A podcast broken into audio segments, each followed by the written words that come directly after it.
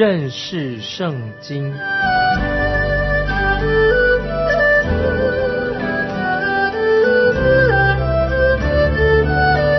认识上帝的话，把上帝的话带到全世界。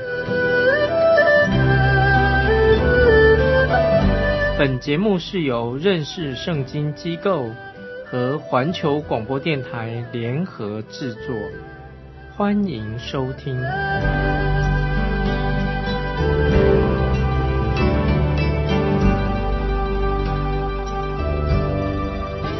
亲爱的听众朋友，你好，欢迎收听认识圣经。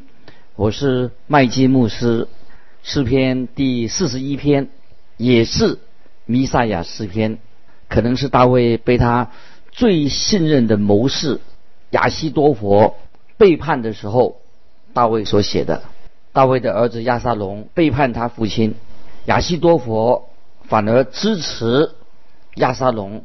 最后，亚西多佛自己上吊自杀的，这是记载在《撒母耳记下》十七章二十三节。亚西多佛这个人是预表背叛基督的加略人犹大，主耶稣也是这样引述过的。这首诗篇是以祝福开始，诗篇四十一篇的第一节说：“眷顾贫穷的有福了。”他遭难的日子，耶和华必搭救他。诗篇一开始就说眷顾贫穷的有福了，在结束的时候说什么呢？说耶和华以色列的神是应当称颂的。原文啊说是是指那个有福的啊有福的意思，有福就是蒙福的意思。诗篇从第一到四十一篇这个第一卷的诗篇都是以蒙福做开始。也用蒙福、神的祝福作为结束，这就是为什么他们被称为一篇到四十一篇被称为弥赛亚的诗篇，因为都是蒙福的诗篇。接下来我们看第九节，我们跳到四十一篇的第九节，连我自己的朋友，我所依靠吃过我饭的，也用脚踢我。主耶稣也引用过这一节经文，就是指犹大。在约翰福音十三章十八节说：“我这话不是指着你们众人说的，我知道我所拣选的是谁。现在要应验经上的话说，同我吃饭的人用脚踢我。”这节经文果然就应验在犹大身上。犹大就是背叛主耶稣的人。使徒行传第一章十六节，彼得同样的也提到犹大的背叛。弟兄们，圣灵借大卫的口在圣经上预言领人捉拿耶稣的犹大，这话是必须应验的。在诗篇啊四十一篇第十节说：“耶和华，求你连续我，使我起来好报复他们。”这就是预表啊主耶稣他的复活。他说：“使我起来好报复他们。”在第一卷的诗篇里面。可以看到啊，耶稣基督的死，耶稣基督的复活。但我要做一个令你们听众朋友很惊讶的一个声明。这个声明是什么呢？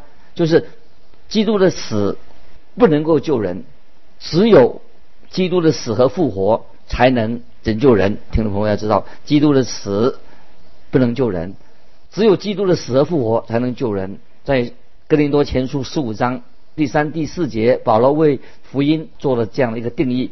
我当日所领受又传给你们的，第一就是基督照圣经所说为我们的罪死了，而且埋葬了，又照圣经所说第三天复活了。主耶稣如果没有复活，就没有今天的福音的。当时有很多人对主耶稣的看法都不太一样。在马太福音十六章十三、十六节，主耶稣就问他的门徒说：“人说我人子是谁？”他们说，有人说是施洗的约翰，有人说是以利亚，又有人说是耶利米或是先知里的一位。耶稣说：“你们说我是谁？”西门彼得回答说：“说你是基督，是永生神的儿子。”亲爱的听众朋友，你说基督是谁呢？有些啊现代的戏剧演出，这个戏剧只有把主耶稣留在十字架上，或者把主耶稣留在坟墓里面，但是这些都不是属于真正的所谓的福音剧，因为圣经告诉我们说，坟墓的石头已经挪开了，主耶稣从坟墓里面复活了，主耶稣是复活的主，从死里复活，因为主耶稣的复活，所以我们就可以。像诗诗篇所说的一样，四十一篇，我们看四十一篇十三节，耶和华以色列的神是应当称颂的，从亘古到永远，阿门，阿门啊！经文结束，连续用了两个阿门，阿门，意思是说，我们的救恩是以耶稣基督从死里复活，耶稣基督升天，耶稣基督现在坐在父神宝座的右边，作为一个据点，感谢神。主耶稣基督所成就的救恩，我们就不要再加上些别的东西，我们也不能减去，说啊，主耶稣没有真正的复活，如果没有复活，就没有福音了。这是诗篇第一卷最后一篇诗篇当中啊所说的有一句话说的很好，他说诗篇诗篇的全集的第一卷啊，从一到四十篇诗篇的全局，就是整个圣经的缩影。也就是说，圣经中重要的真理都在诗篇的第一卷里面，就像创世纪一样。那诗篇的第一卷涵盖了全诗篇中的一个重要的真理，就像创世纪结束的时候啊，约瑟的棺木停在埃及。诗篇第一卷的结束是什么呢？就是高声颂扬基督的复活。所以诗篇四十二篇到。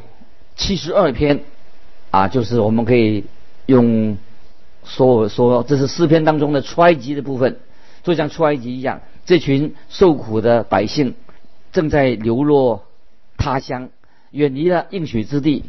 那么也看到啊一些很残暴的君王践踏在这些以色列百姓身上，你可以听到百姓在哀嚎，在呻吟。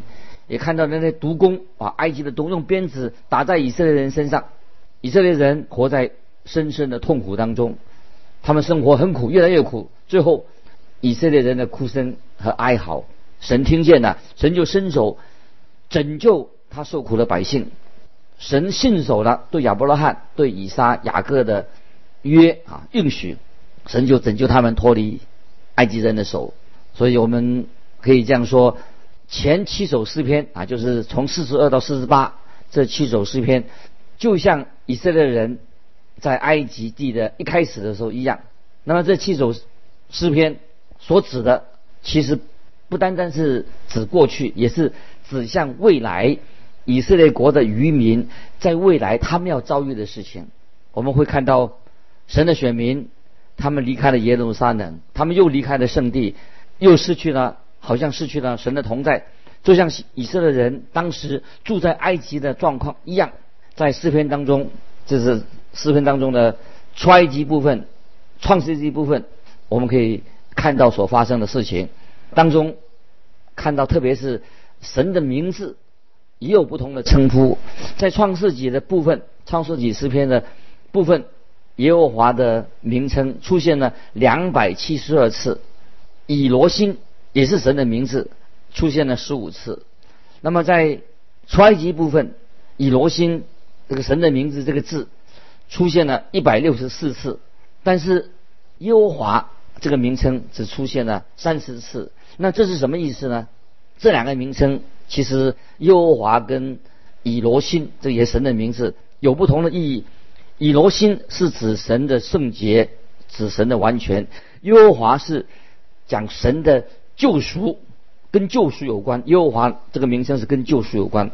耶和华这个名字就是保守以色列的神。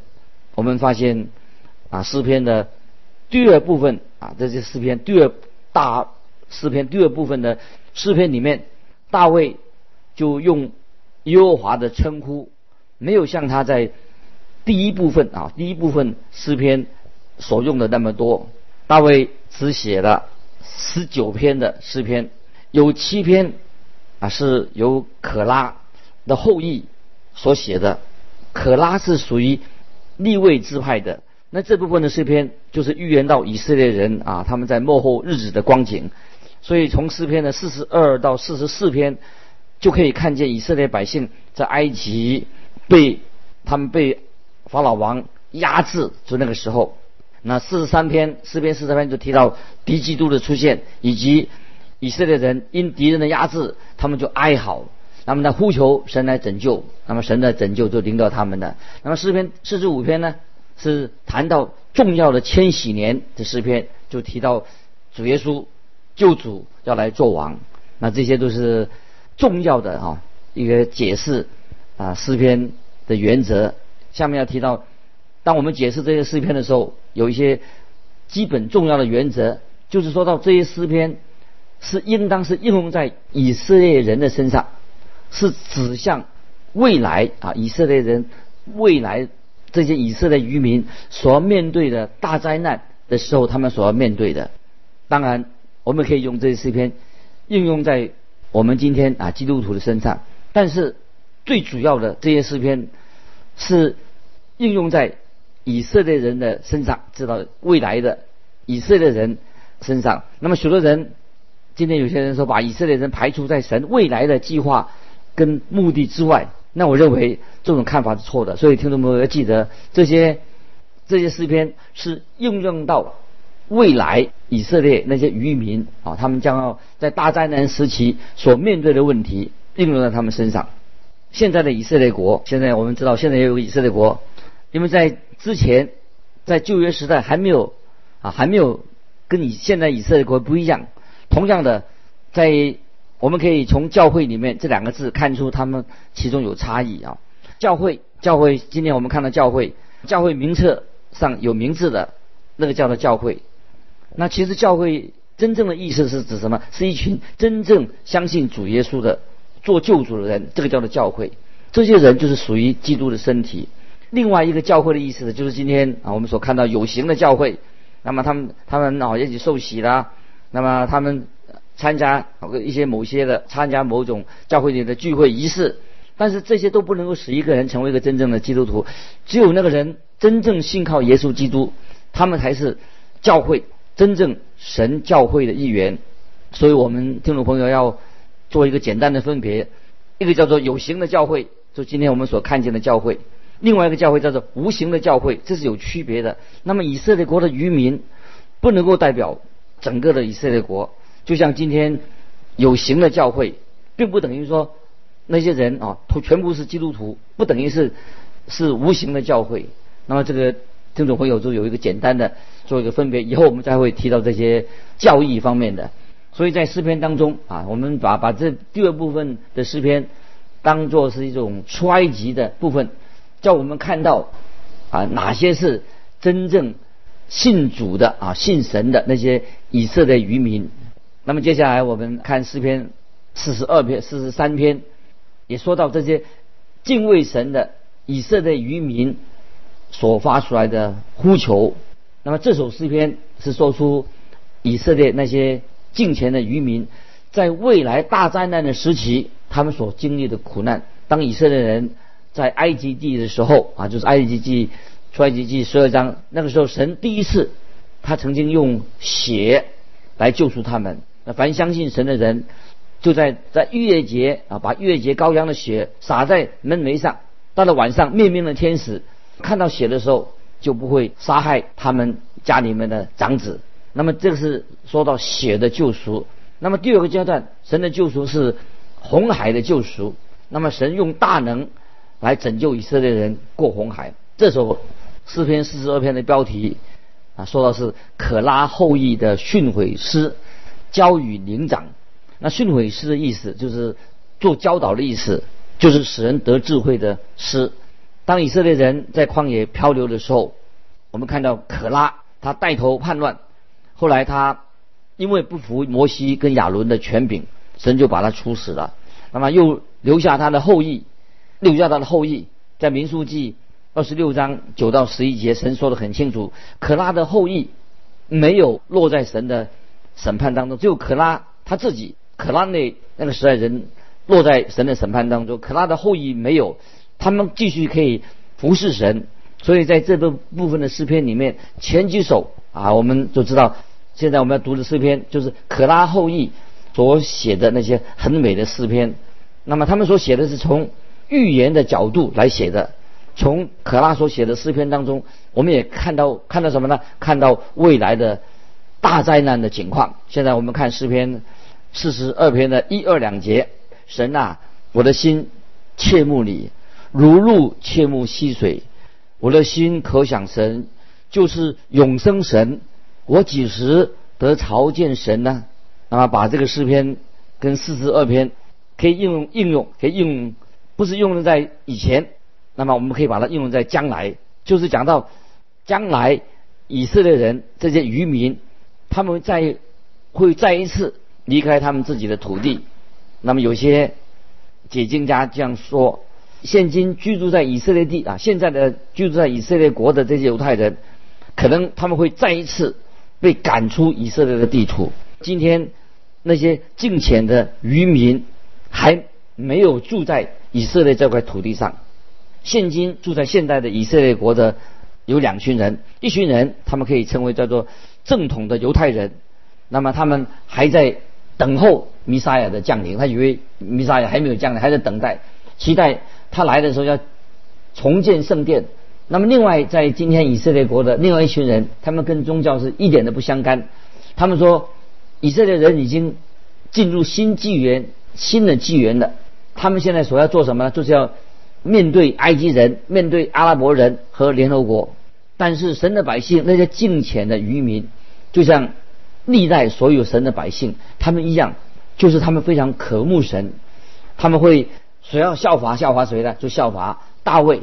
当我们看到当年大卫躲在那个洞穴当中的时候，大卫他可能会听见猎人或者狗的叫声。忽然间，在树林里面传出来了有些声音，那负责警戒的人就提高警觉了。哦，原来他们看见有几只小鹿，他们正在不远的洞穴不远的一个小溪流当中喝水。那看见那些小鹿。一面喝水哦，一面他们也是很警戒，这是鹿，他们要喝水。因此，这个诗篇啊，四十二篇那个诗人就说了：“神啊，我的心切慕你，如鹿切慕溪水。”听众朋友，你对神啊，是不是有这种像鹿切慕溪水呢？今天也许有人说，如果你行律法、遵守十诫，那么你就能够讨神的喜悦。但是，听众朋友，我们人已经远离神了。那么世界告诉我们是什么呢？我们就是罪人。世界是告诉我们，没有人真正的渴慕神，没有人能够真正的亲近神。每一个人啊，都需要重生，重生信靠耶稣才能够做一个基督徒，我们才能够回到神的家。这个经文应该让我们能够真心的啊向神说：神啊，我的心切慕你，如入切慕溪水。这些经文。对以色列的渔民有特别的意义，对我们今天神的儿女基督徒也具有很深的意义。接下来我们看第三节：我昼夜以眼泪当饮食，忍不住的对我说：“你的神在哪里呢？”这是特别讲到以色列人啊，他们在埃及做苦工的时候，所以他们常常哀哭的声音。将来这个经文也是讲的，将来在大灾难的时期，有人会讥笑啊那些。渔民忠心的那些信靠主的人，笑讥笑他们说：“你的神在哪里呢？弥撒亚什么时候会降临呢？”接下来我们看诗篇四十二篇的第五节：“我的心呐，你为何忧闷？为何在我里面烦躁？应当仰望神，因他笑脸帮助我，我还要称赞他。”所以我们看到诗人大卫他自己意志消沉的时候，他也很自责，所以他写这个诗篇的时候啊，为了他。鼓励自己，他说：“我自己要信靠神。”接下来我们看六七两节：“我的神呐，我的心在我里面忧闷，所以我从约旦地，从黑门岭，从米沙山纪念你。你的瀑布发生深渊，就与深渊响应；你的波浪洪涛漫过我身。”这也是约拿的祷告，在约拿书二章三节说：“你将我。”投下深渊，就是海的深处，大水环绕我，你的波浪洪涛都漫过我身。约拿曾经面临到死亡的边缘，所以在大灾难，以色列人啊，这渔民在大灾难时期，那些渔民就会想到毁灭，神的毁灭将要临到，但是也知道说神一定会拯救那些忠心的跟随他的那些以色列渔民。接下来我们看诗篇四十二篇第八、第九节：白昼耶和华必向我施慈爱，黑夜我要歌颂祷告，是我生命的神。我要对神我的磐石说：你为何忘记我呢？我为何因仇敌的欺压时常哀痛呢？听众朋友，有时候也许你也会有这种感受。我相信我们当中也有人会有这种感受。那接下来我们看十一节：我的心呐，你为何忧闷？为何在我里面烦躁？应当仰望神，因我还要赞美他。他是我脸上的光荣，是我的神。大卫他在他最绝望的时候，他就转向神。以色列的渔民最绝望的时刻，也会转向神。从东西南北都没有人会来帮助他，但是我们的帮助乃是从神而来，从创造天地的耶和华为而来。所以，听众朋友，我们看到诗篇，从四十三篇和四十二篇都有密切的关系。就看到以色列那些敬畏神的渔民，他们正向神呼吁，他们祈求神为他们开路，引导他们。接下来我们看诗篇四十三篇的第一节：神啊，求你伸我的冤，向不虔诚的国为我变屈，求你救我脱离诡诈不义的人。这是以色列剩余的人向神所做的祷告。那么我们知道敌基督。就是最会撒谎的。当时会有些人会和会敌基督订约，但是我们知道敌基督很快的就会违约的。当这件事情发生的时候，这些神的百姓就会向神呼求：“求你救我脱离诡诈不义的人。”听众朋友，你有没有这样啊向神祷告过？告过我，我自己有这样的经历。我要求神啊救我脱离诡诈不义的人。接下来我们看诗篇四十三篇的第三节，求你发出你的亮光和真实，好引导我，带我到你的圣山，到你的居所。那这里诗人他所祷告的是向谁祷告呢？我们看啊新约约翰福音第八章十二节，主耶稣所说的话，他们就像就是向主耶稣祷告。诗人所祷告的对象是谁呢？约翰福音八章十二节，主耶稣说的：“我是。”世界的光，跟从我的，就不在黑暗里走，必要得着生命的光。主耶稣在约翰福音十四章六节这样说：“我就是道路、真理、生命。若不借着我，没有人能到父那里去。”这是主耶稣公开的做一个宣告。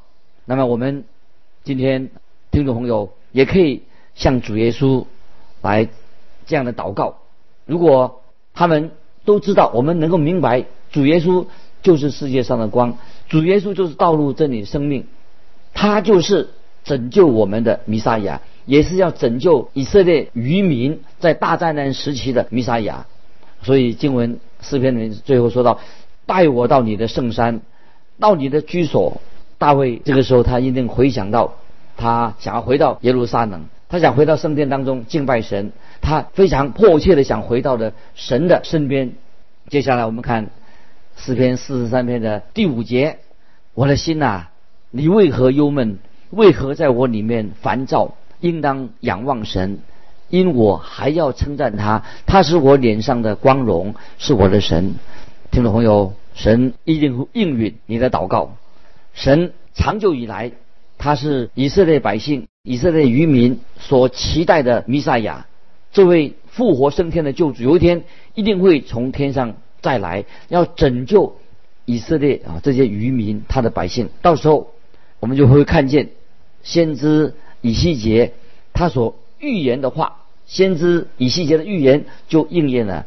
在以西结书三十六章二十六到二十八节说：“我也要赐给你们一个新心。”将心灵放在你们里面，又从里面的肉体中除去实心，赐给你们肉心。我必将我的灵放在你们里面，使你们顺从我的律例，谨守遵行我的典章。你们必住在我所赐给你们列祖之地。你们要做我的子民，我要做你们的神。这几节经文以及结束，将来有一天主耶稣再来的时候，在大灾难的时期，神会让他的百姓，让他的百姓，神所拣选的百姓啊，神会将他的灵放在他们里面，他们会顺服神的律例，谨守神的典章，必住在神所赐给他们列祖之地。这是神的话就要应验了。感谢神，今天我们的神也垂听我们听众朋友的祷告，神必定也会帮助我们，因为。他会拯救我们脱离凶恶。今天但愿听众朋友能够回应神对你的爱，在耶稣基督里面的救恩，接受他做你个人的救主，知道神的话语一定会应验，应验在以色列的渔民身上，也应验在今天每一位基督徒的身上。今天我们分享就到这里，听众朋友，如果你要跟我们分享你的信仰生活，欢迎你来信，可以寄到环球电台认识圣经麦基牧师收。愿神祝福你。我们下次再见。